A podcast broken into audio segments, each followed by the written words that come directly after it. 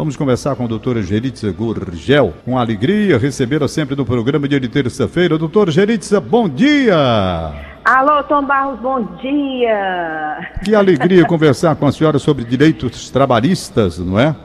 E Olha, depois, algumas divagações sobre a sua coluna de hoje. é, você é apresentadora, é, é, é, tudo, não é? É um bocado de coisa. É, a mulher é multifacetada, né? A mulher, é. a mulher contemporânea, ela vai buscar mim no colégio. é mesmo, casa, é verdade. Né? Doutora. Ela, aliás, ela sempre foi, hum. é porque nunca teve tão em evidência isso. É né? verdade, né? tem razão. Doutora, é. uma, algumas perguntas que os ouvintes me passaram aqui. Coisas simples até do dia a dia do trabalhador, sim, sim. mas que ele tem dúvidas e a gente pode esclarecer. Se não, vejamos. Uma pergunta que me foi feita. Jornada de trabalho. A máxima jornada permitida por lei aqui no Brasil e quantas horas o patrão pode acrescentar chamando o trabalhador e dizendo para ele, olha, vou precisar que você trabalhe tantas horas. Qual o limite? Vamos lá trabalho normal, né? Aquele trabalho normal. Você vai para a empresa, volta para casa, tudo direitinho, 8 horas. E 44 certo. horas semanais. Tem que somar 44 semanais. E hum. aí, com a possibilidade de você realizar horas extras permitidas, de, eh, duas horas extras a mais, totalizando 10 horas diárias de trabalho. Sim. Esse aí é o, é o, é o, é o, funcion, o funcionamento legal que está na CLT. Porém, vamos lá as exceções, né? Tem hum. aquele trabalhador que é o vigilante, que trabalha 12 por 36. Ele trabalha 12 horas e folga 36. Isso aí, existe para isso uma convenção coletiva. Quando tem uma convenção coletiva de trabalho, ela permite, então, que essas horas ultrapassem duas horas diárias, né? façam uma espécie que a gente chama de banco de horas, que chegou com mais intensidade após a, a, a reforma trabalhista, que veio a história do banco de horas. Por exemplo, tal dia eu trabalho mais horas, e aí eu compenso essas, compenso essas horas no outro dia de folga.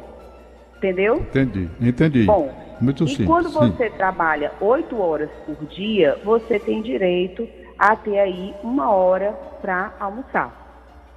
Sei. Uma hora para almoçar. Então você trabalha quatro de manhã, uma hora para almoçar, volta para trabalhar quatro à tarde. É, você, você trabalha ao todo nove horas, só que uma hora você vai tirar para almoçar. Então você trabalha oito horas, e dessas oito horas, mais uma hora é para almoço. Então você Pronto. fica na empresa nove horas, porque oito horas você trabalha e uma hora você tira para almoço. Certo. Doutora Gerite Segurgel. Pois não, tá, pode dizer. Tá. Não é porque tem, após a reforma tiveram várias exceções. Tiveram aquele trabalhador que trabalha em jornada parcial, que tem um contrato de 30 horas por semana. Se eles tiverem essa jornada parcial, não pode ter hora extra, né? Se ele tem um contrato de até 26 horas, ele tem possibilidade de horas extras. São, são exceções que agora, se a gente for tratar de exceção da exceção da exceção, pode ficar complicado aqui a gente falar desse tema no rádio e aumenta muito aqui a nossa, o nosso tema. Teria que ser só isso. Pois não. Então vamos lá. Agora, o trabalhador normalmente trabalha conforme a CLT 8 horas. Aí o patrão chega e diz: Olha, eu estou precisando de duas horas para você trabalhar mais. A lei permite.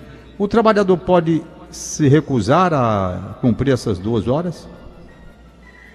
Olha, ele, ele não tem obrigação. A obrigação dele é cumprir as oito horas, as oito horas diárias, né? Mas ele está ali trabalhando na empresa. Se a empresa está solicitando mais duas horas, essas duas horas forem pagas, se ele puder trabalhar, se ele aguentar trabalhar por aquele tempo, ok. Agora também cabe a ele recusar ou não, a faculdade do empregado.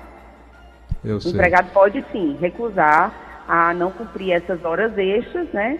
Caso não seja assim, não seja uma demanda importante. Agora, se for uma eu demanda sei. importante, aí eu acho que essa recusa aí não, não, não, não, não seria, não seria interessante.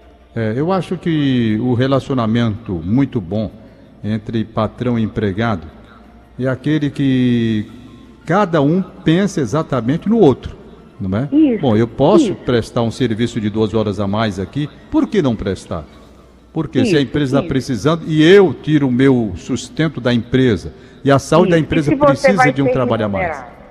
E se é? você vai ser remunerado? Se você pode, se você vai ser remunerado, eu acho que é, uma, é um ponto positivo para os dois, né? Ajuda um e você também é remunerado é, conforme a lei né, acha, considera como sendo justo, né? Aliás, não cabe aí nesse momento, não cabe é. nesse momento empregado, viu, Tom, chegar e dizer assim, não, eu só fico se você me pagar tanto. Não, tem que pagar conforme o que a lei é, orientou que fosse pago. É dentro do Isso. que a lei diz como é que deve ser pago. Então você não pode estar ali negociando o seu valor para trabalhar mais. Não. Eu Tem sei. que ser dentro do que a lei determina. Aliás, doutor, aqui para nós, nos tempos de dificuldade de hoje, tá todo mundo querendo trabalho extra mesmo, viu? Chorando é. por uma horinha a mais. Porque é. não é brincadeira, não. É, o negócio está apertado, tá, tá difícil. É, o negócio está apertado, e por estar tá apertado, e pra, por, pelo fato da lei ser tão engessada, e por, por fato de muitas incompreensões quando batem as portas, as portas da Justiça do Trabalho, é que a coisa fica, é, é, fica travada, sabe? Nenhum empregado quer mais que você faça as horas extras, né? O empregado, por Sim. sua vez, quer fazer, o, o empregador diz, não, não quero mais, não quero nem que você faça isso aqui, não venha mais, não, nesse horário não. Aí começa a, a complicação por falta de entendimentos, né? É uma coisa que deve ser na base da compreensão e da, da recíproca é. participação, é. não é? É, eu acho que a, a, educação do trabalho precisa ser estar em pauta, sabe? Sempre nas empresas, sabe? Você saber trabalhar. Eu acho que isso é isso. muito importante. É o saber trabalhar. É Isso verdade. É o... Doutora Geritza Gurgel, uma outra pergunta aqui. Seguinte, a mulher está trabalhando na empresa normalmente, beleza pura, cumprindo os horários tudo direitinho, tal, e de repente engravida. Mas ela não sabe que está grávida. Ora, se ela não sabe que está grávida, quanto mais o patrão, como é que ele vai saber? Não é? é não é nem filho é. dele? se é verdade. Se fosse, ainda podia. Pois é. Se fosse, ele ainda podia ter uma suspeita, mas não tem nada a ver. Pois bem. Não, mas eu aí o pat... o homem realmente não sabe. A mulher que sente essas alterações do corpo, né? pois. Então, ele demite a mulher, certo? A mulher foi demitida. Ele não sabia e ela tampouco. Entretanto, ah. logo depois, ela descobre que está grávida. Aí qual o procedimento? Ele já demitiu, ela não sabia, Pronto, ok. Faz exame. Vi, minha senhora, a senhora está grávida. E aí, tem como a criatura voltar e dizer: olha, meu patrão, eu estou grávida, o senhor me demitiu, o senhor não sabia, mas está aqui o exame e tal, e eu tenho que ser reintegrado. Pode? aí vamos ver, vamos dizer que se ela estiver grávida, se ela descobriu que está grávida e ela volta à empresa mostrando que está grávida, a empresa, por mais que a empresa não soubesse que ela estava grávida, tem a obrigação de colocá-la ela de volta para os muros da empresa, né? de volta para trabalhar. Se ela comprovar que no ato da concepção de, da, da, da, criança ela estava trabalhando, ela volta, ela tem um direito de regresso à empresa. Tá? Isso Sei. aí é ok, porque a proteção não é dela, não é do trabalho dela, mas é a proteção do menor, do que ela Entendi. precisa para poder ficar até o quinto mês após o parto, que é a estabilidade dela. Então ela volta. Agora, certo. vamos lá, essa mulher está grávida. Ela não diz nada para a empresa. Depois que o filho nasce, ela vem dizendo que quando estava grávida, foi demitida. E só depois que o filho dela nasceu, que ela vem atrás do valor daquele período, a Justiça do Trabalho tende a não reconhecer essa, essa garantia desse essa garantia pecuniária dela, sabe? Porque, Sei. na verdade, ela quer proteger o trabalho, o dinheiro, o, a questão do, dali do financiamento mês a mês. Mas a, depois, a pessoa, depois de tudo isso, que tem um filho, que está lá, que entra na justiça, aí não, aí a, a situação é outra. Completamente diferente, né? Tem uma pergunta é. no WhatsApp para nós? Tem, Nelson? Está aqui no meu WhatsApp. Da Verdinha? Ah, tá aqui, é. Tá aqui, tá. Encontrei a pergunta aqui, foi. Deixa eu abrir um pouquinho. Pronto, abriu. É. Meus patrões não assinaram a minha carteira já faz cinco anos. Ainda continuo trabalhando na mesma casa. Ela disse que eu não tenho direitos. Eita, aí, doutora Le... Geritza Gurgel. Pois é. é. Bom, quanto mais tempo ela ficar com sem a carteira assinada, né, mais tempo ela vai deixar de receber os direitos que ela tem.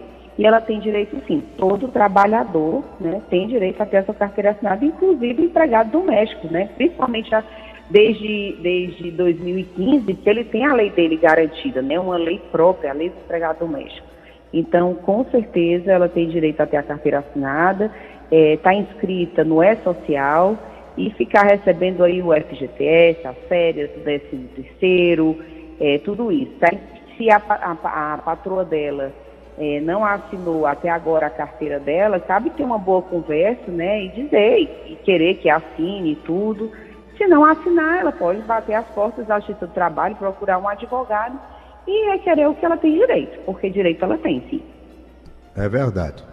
Empregador que não assina a carteira do funcionário, já que estamos aí com essa pergunta da, dessa senhora que está trabalhando, na secretária do lar aí, nós vamos ver, aqui o, o, o, o, empregador que fica segurando a carteira do, do, do empregado. Como ele deve proceder?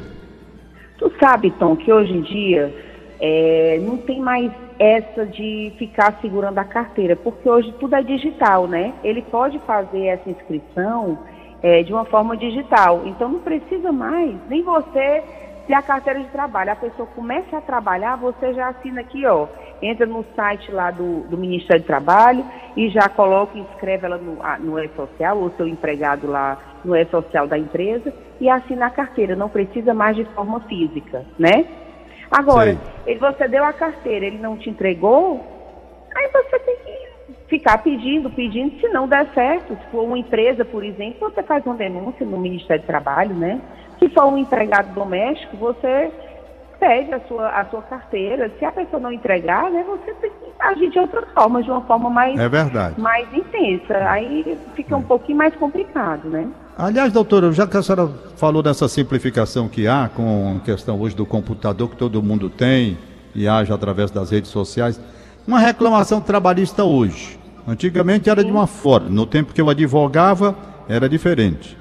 Claro, uhum. também, bote tempo, né? Eu já eu, eu, de 1970, nós estamos em 2021, sem mais nem como se faz uhum. uma petição.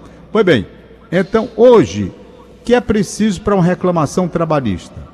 Quais elementos ele vai precisar para chegar e fazer uma reclamação?